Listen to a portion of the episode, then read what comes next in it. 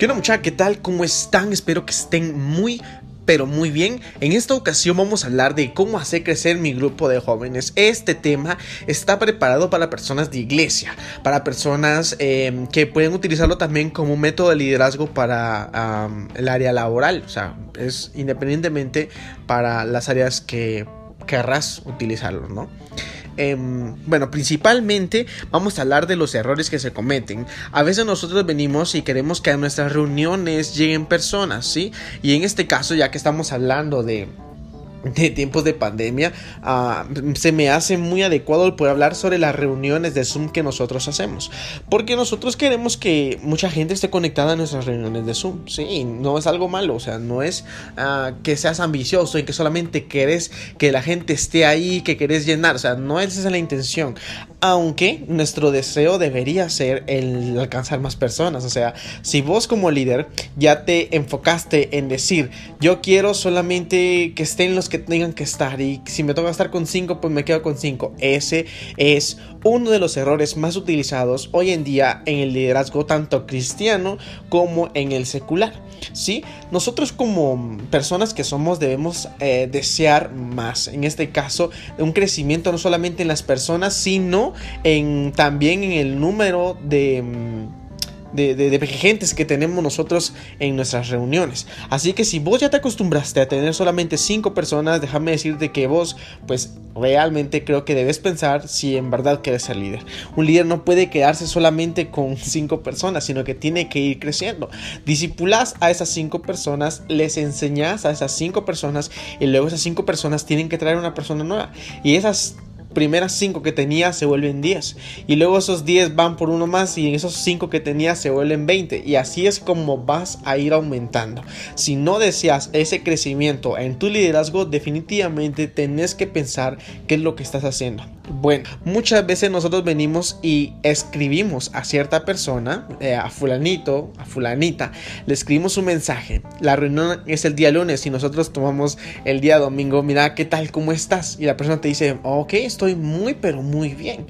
Eh, y la persona no está muy, pero muy bien, pero ella te responde, estoy muy, pero muy bien, para que vos te sientas bien y, y pues ella no quiere, no quiere como soltar toda la información.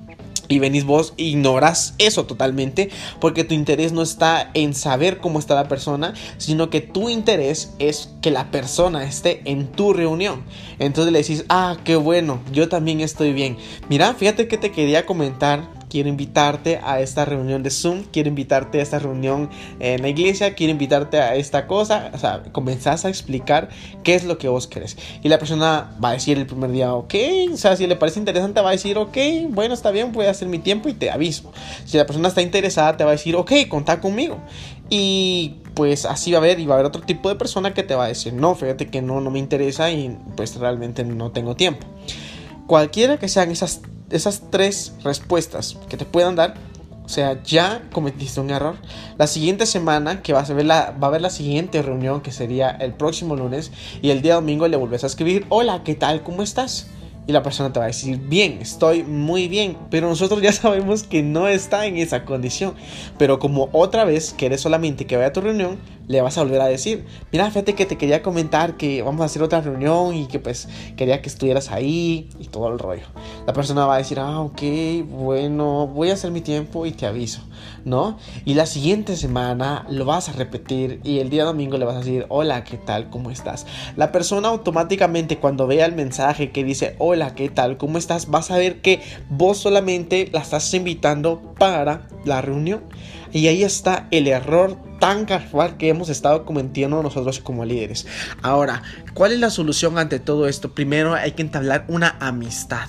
Dios no quiere que nosotros vengamos y a las personas que dirijamos nosotros pues las mandemos o que nosotros solamente nos interesemos en la reunión. A veces por estar pensando en la reunión nos olvidamos de lo importante que son las personas. Porque nosotros venimos y nos enfocamos tanto en los problemas, en que la reunión esté bien, en que todo esto esté genial y no nos importamos en las personas. Hoy en día nosotros no necesitamos líderes de reuniones, no necesitamos líderes de actividades, necesitamos líderes de personas que se interesen en las personas. ¿Qué diferencia pudiera existir? En lugar de estar preocupado por la reunión, preocuparte por la persona. Eh, estoy bien. Y vos le decís, eh, ¿segura que estás bien? ¿O seguro que estás bien? la persona ya la va a dudar, va a decir, sí, estoy bien. Entonces vos estás totalmente seguro, sí, ok, estás bien, qué bueno, me alegra que estés bien. Otra persona te va a decir, eh, no, fíjate que sí he tenido problemas. Eh, y te lo digo porque me ha pasado, me ha ocurrido y me ha acontecido y he, he, tenido los mismos resultados. Entonces me intereso más en la persona, me intereso más en entablar una amistad que en llevarla a la reunión. ¿Ya? Cuando vos venís y entablas una amistad con las personas, las personas automáticamente van a seguir tu trabajo, van a seguir lo que haces, porque ya hay un lazo que está ahí no solamente formal de trabajo o formal de compromiso, sino que es formal de amistad, donde está implicado el amor. Y es ahí donde nosotros nos damos cuenta cuál es la importancia de nosotros mostrar el amor de Dios hacia las personas. Así que creo que es momento de ir cambiando. No escribámosle a las personas, no le escribamos a las personas solamente para que estén en nuestras reuniones, sino que nosotros escribámosle a las personas para saber cómo están, qué es lo que les está pasando. Y otra cosa bien importante, otro error si este era un error, el escribirle a cada persona, otro error que puedes hacer es hacer una cadena, copiar un mensaje y mandarlo a todas las personas. Yo no sé ustedes, pero eso se detecta al 100% que es una cadena. Se nota, se, siente, ¿no? O sea, y, sentís como que, ah, bueno, o sea, eso se lo mandó un montón y yo personalmente yo no abro el mensaje, ni siquiera me dan ganas de abrirlo. Pero cuando un mensaje, un mensaje es personalizado, vos lo sentís como, como más genial, porque, o sea, se trata de vos, la persona está interesada en vos, ¿sí? Cuando alguien te manda un mensaje en cadena, es como que no le importas, ¿no? Y así es como lo percibe la gente, así es como lo percibe la juventud hoy en día, así es como se siente, ¿sí? Nosotros debemos de evitar hablar en cadena y hablar personalmente. No es lo mismo que le digas al rebaño, vengan a que vayas con una en una y vayas a decirles, ¿qué tal? ¿Cómo estás? Ven acá, si está lastimada, te puedo ayudar con esto, te puedo hacer esto. Y comenzás a apoyar a tu gente. Mucha, el líder no es la persona que manda, el líder no es la persona que va al frente, el líder es la persona que se preocupa por las demás personas. Después de Dios, lo más importante, obviamente, es la familia, pero tomando en cuenta que la familia es un ministerio, después de Dios lo más importante eh, son las personas y debemos de darles mérito, debemos de cuidar a las personas, ver su condición, ver cómo están. A veces es fácil señalar y decir, eh, esta persona no se conectó a la reunión de Zoom, esta persona no está colaborando con nosotros, esta persona no está haciendo esto, pero estamos preocupados tanto por la reunión que se nos olvida preguntarle a la persona, mira, ¿qué te pasa? ¿Estás bien?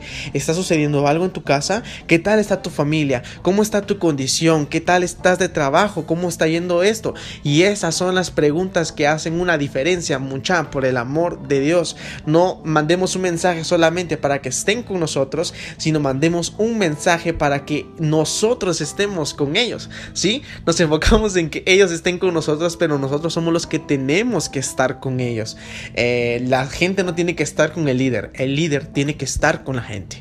Así que eh, son datos que he aprendido en mucho tiempo y que pues lo quería compartir acá. Este es audio mm, diario, episodio 2 que a la gran me parece muy genial una forma de poder desahogarme eh, ya salió el primer episodio hace una semana este es el episodio número 2 y pues espero que te guste realmente son cosas que podemos ir aprendiendo todos 12 segundos después. Perdón por ese corte tan horrible, pero recibí una llamada mientras estaba grabando, así que pues son cosas que suceden, cosas que pasan a la próxima. Donde estén grabando, por favor, por favor, por favor, dejen el modo avión activado. Así que pues ya, seguimos con el episodio. Quiero decir que todo lo que he aprendido, lo he aprendido con prueba y error. Y así ha sido por todo. Y es bueno compartir con las personas ese tipo de errores que uno ha tenido para que las personas no lo cometan. Así que sos parte de una herramienta eh, necesaria en este tiempo con todo lo anterior ya dicho, voy a finalizar este episodio eh, recordándote mis redes sociales. Puedes seguirme en Instagram como arroba oscar-ajín y arroba el podcast de Oscar Ajín. Como siempre digo al final de cada episodio, nos escuchamos. Hasta la próxima.